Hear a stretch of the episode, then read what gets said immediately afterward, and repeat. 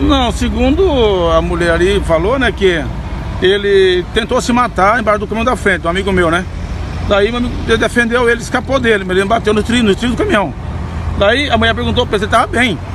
Daí ele, na hora, ele foi, ia passando martelo, foi, se jogou embaixo da martela. Entendeu? Ele acho que ele tá desgostoso de viver já, perdeu a vontade de viver, né? E, e fazer isso aí. Né? Então não tem mais porquê. Ele tentou se jogar embaixo do amigo meu, não deu certo, só bateu na frente, do lado.